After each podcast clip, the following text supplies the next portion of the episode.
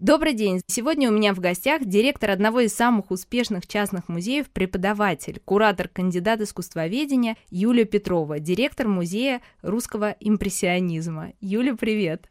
Добрый день! Юль, а вот давно мы с тобой знакомы, но так вот обстоятельно про то, что такое ваш проект, насколько он замечательный, как ни странно, ни разу не общались. В Москве больше 450 музеев. Как вам удалось сделать такой успешный проект? В чем секрет? У меня в кабинете висит подаренный тобой плакат с надписью «Просто это сложно».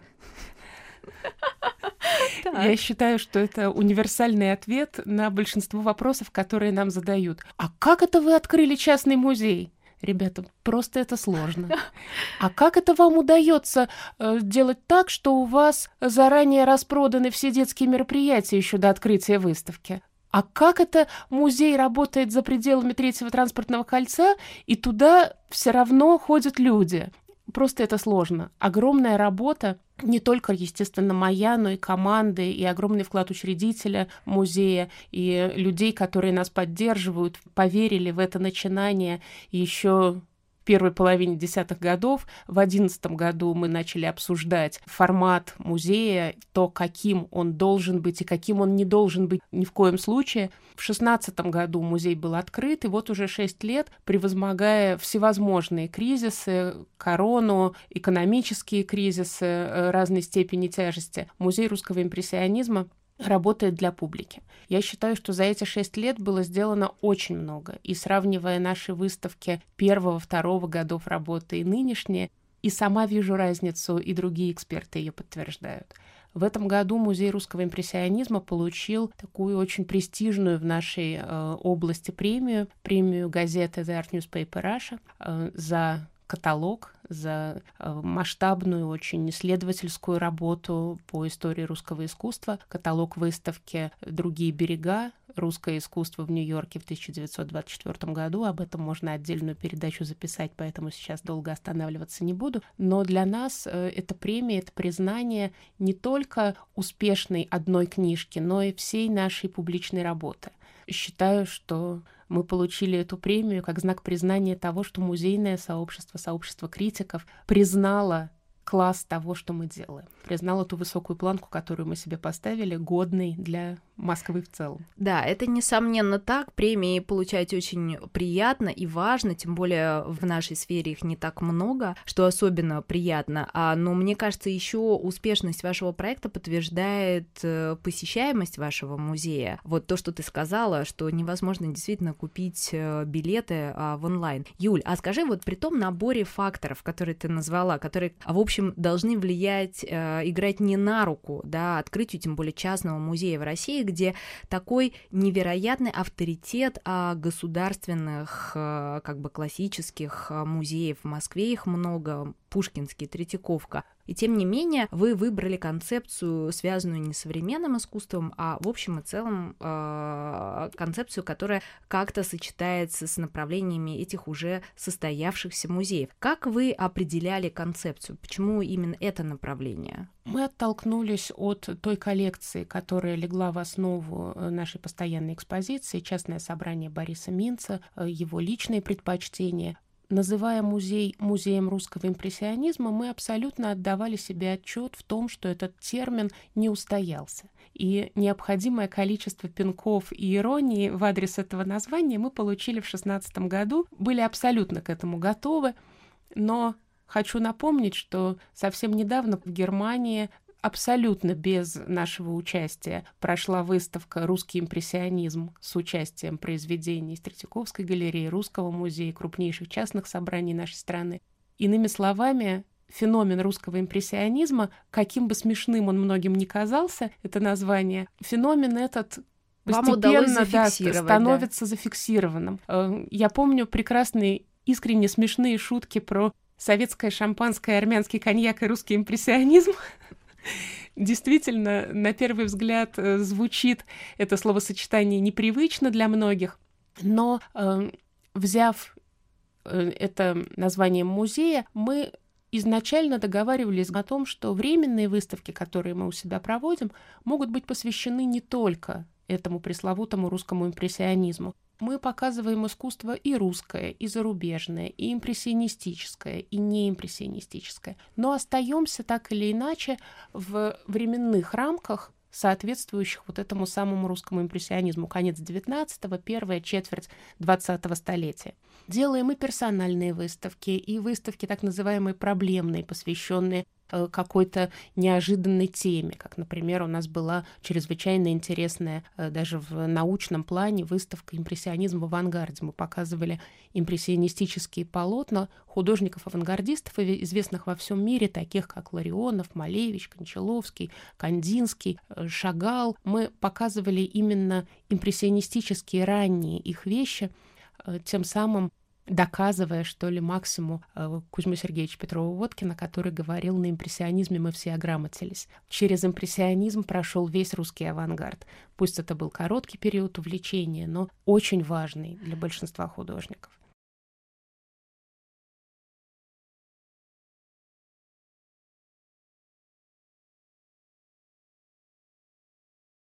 Мой следующий вопрос, как вы в таком вот э, сложном периоде, да, как ты э, отметила, периоде неопределенности, да, э, связанного с, с этим периодом искусства, как вы определяете выставки и проекты? У вас всегда очень нестандартные названия и очень интересные, содержательные, с э, нестандартных ракурсов показанная история, история искусства. Кто определяет выставочную программу? Ну, это командная работа, и моя, и выставочного отдела, ты знаешь, э, вот ты упомянула, что одновременно с нами в Москве уже, казалось бы, давно работает Третьяковская галерея. Боже, сохрани, мы никогда не ставили себе задачи стать конкурентом Третьяковской галереи. Но э, знаешь, есть такое выражение равенство ручья и океана.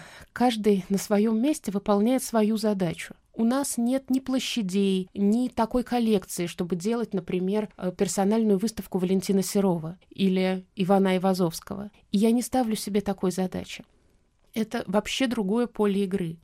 Наш музей будет делать выставки, до которых у гигантов никогда не дойдут руки. Это либо выставки э, художников не очень широко известных, но абсолютно заслуживающих интереса, как выставка, например, Сергея Виноградова с успехом у нас прошедшая, абсолютно импрессионистическая. Или выставка Юрия Аненкова, художника, очень известного в определенных кругах, но э, художника, требующего большого рассказа о себе, все еще не хрестоматийно известного широкой публике или проекты, посвященные тому или иному явлению в русском искусстве, как попытка реконструкции выставки 24 года. Это было э, вообще выходящее из ряда вон событие. В 24 году русские художники, которые здесь, в России, остались ну, фактически без заказов, без куска хлеба, собрали свои лучшие работы, более тысячи произведений, и повезли их в Америку на выставку-продажу. Нам было страшно интересно самим понять, что же 100 русских живописцев, а там были и Поленов, и Кустодиев, и Петров Фоткин. Да, это была какая-то феноменальная просто сборка, да абсолютно уникальный подбор лучших авторов начала XX века, такого яркого периода в русском искусстве. Вот эти 100 лучших художников — собрали свои лучшие, самые коммерческие, самые яркие, самые э, привлекательные для продажи произведения и повезли их за океан. Какая сногсшибательная это должна была быть экспозиция. Мы занялись этим исследованием, и э, не все сто процентов той выставки, но значительную ее часть смогли отыскать. Частично показали в Москве, и это, конечно, был очень успешный, очень интересный проект.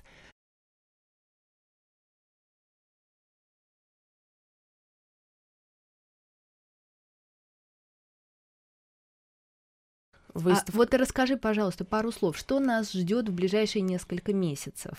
Открылась выставка точки зрения, на которой мы сравниваем автопортреты художников с их портретами, созданными другими мастерами. То есть показываем, например, автопортрет Кустодиева и его портрет работы другого мастера.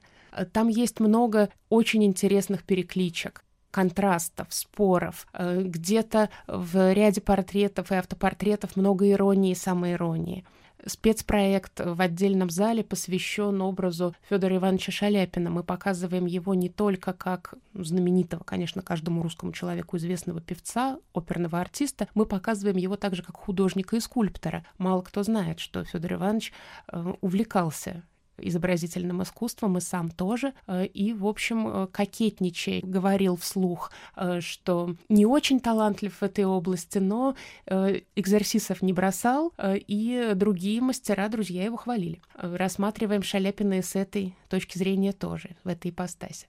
Откроется выставка художника Александра Савинова. Сейчас его работы можно увидеть в Третьяковской галерее в зале символизма, но Безусловно, он заслуживает отдельного, подробного, очень интересного разговора. Будем показывать и музейные э, работы, и работы, э, хранящиеся в семье автора. Далее зимой э, будет выставка, посвященная пенсионерским поездкам художников-академистов. Это, кстати, нам с тобой как педагогам, как преподавателям такая тема эм, не чуждая. Пенсионерские. Да, это смешное слово, э, которым э, издавна называли поездки, осуществляемые за государственный счет. Студент-отличник, студент-медалист оканчивает Академию художеств и в качестве награды за государственный счет, за пансион или пенсион э, получает право несколько лет прожить и проучиться в Европе. Кто-то этих поездок страстно желал, кто-то предпринимал все возможные усилия, чтобы задержаться там подольше кто-то, как Василий Дмитриевич Поленов, пытался оттуда сбежать и просил Академию сократить срок э, пребывания э, в Италии и Франции, поскольку русскому художнику нужно работать в России. С какими произведениями наши художники возвращались из-за рубежа, что они там видели, как состоялось для них открытие того самого французского импрессионизма, перевернувшее вообще историю искусства мировую. Как их принимали здесь на родине, какие картины они показывали на выставках, и какие, ну, какой много, отклик это много встречали. всего интересного. Э, там будет... много интересного, там очень много забавного, поскольку эти западные влияния, эти западные веяния, тот самый импрессионизм и постимпрессионизм воспринимались очень критично, э, как в Европе, так и, конечно же, здесь у нас. И художников молодых многие осуждали, а многие страстно поддерживали. Какая там была полемика, какая живая полемика Ильи Репина с журналом «Мир искусства». Ну, спасибо, что по матери друг друга на страницах журнала не посылают, а так там есть все. И читать это страшно увлекательно. И очень хочется рассказать э, вот об этих прениях нашим зрителям, поскольку э, зачастую, как я замечаю, эм, гостям музея, экскурсантам нашим и, наверное, экскурсантам других э, музеях, кажется, что история искусства — это такая консервативная, закостенелая область,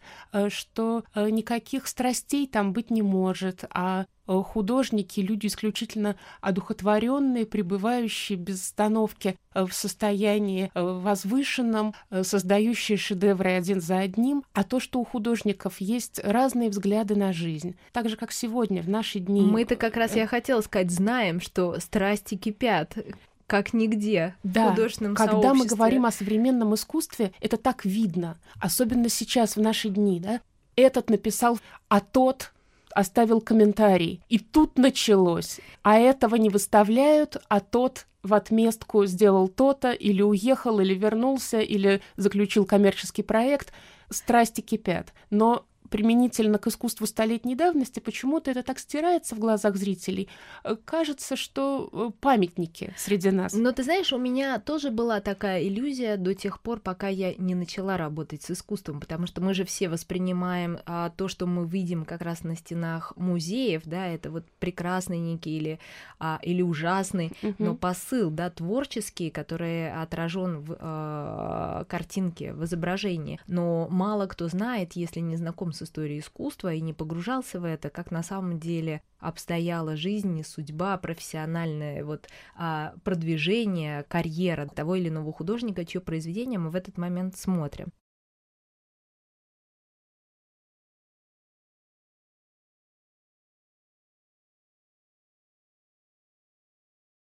Наша передача про историю успеха, да, про карьеру в искусстве. И мне очень а, интересно, что такое успех для тебя лично. Ну, я вообще человек э, изрядно амбициозный. Мне все время мало. Мне хочется, чтобы музей, которым я имею счастье руководить, достигал э, успеха большего и большего. Мне хочется э, не только московского, но, наверное, планетарного масштаба признания этой институции и того, что мы делаем классные, крутые проекты. Я, может быть, э, в чуть меньшей степени э, стремлюсь к личному бренду и личному узнаванию. Я, честно говоря, не очень умею это делать, но узнаваемость музея для меня очень важна. И признание музея, признание нас э, не только внутри страны, но и за ее пределами, э, конечно, важно. И нам всегда этого очень хотелось. Юль, а скажи, пожалуйста, если бы вот не случилось этого предложения а с музеем возглавить э, этот замечательный проект, как ты считаешь, как бы твоя карьера в искусстве, вообще в искусстве ли бы она сложилась? Я смотрела, изучала твою биографию, за спиной даже аспирантура. Ты как-то связывала бы себя с э, академической частью? Знаешь, трудно э, предполагать, как бы это было. Вообще профессию искусствоведа я выбрала довольно рано — в восьмом классе. Мне было 13 лет, и, наверное, в 13 лет редко принимаются какие-то судьбоносные решения всерьез. А у нас была замечательная педагог по истории искусства в школе.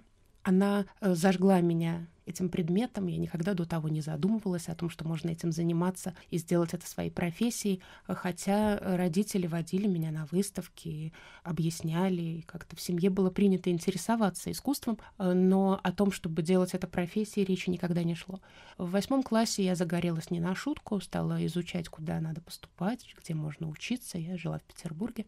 Там было два варианта возможных — кафедра истории искусства в университете, либо Академия художеств.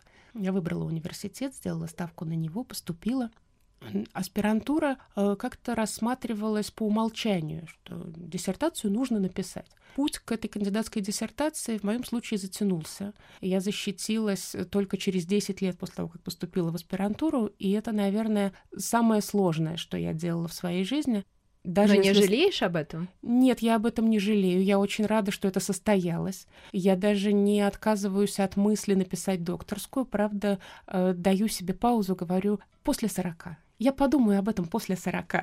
Прекрасно, но время еще есть. Ну, а, то есть ты для себя а, как бы не видишь, да, ничего другого. То есть музейная деятельность, а, наверное, Сейчас да? уже, конечно, да. Сейчас я понимаю, что я, наверное, в большей степени сейчас администратор, чем искусствовед. Вот это очень интересный переход. Это на самом деле редко у кого а, так классно получается, как у тебя, когда из э, академической среды а, с потенциалом академической карьеры у людей еще прекрасно получается управленческая. Ну, это не просто. Сейчас я вспоминаю э, о том, что ставило меня в тупик там, 7-8 лет назад, понимаю, что, э, ну, в общем, оно не стоило даже переживаний. У каждой из этих забот было вполне понятное, простое решение. Но сейчас меня другие вещи ставят в тупик. Да, безусловно, это личностный рост. Прекрасно.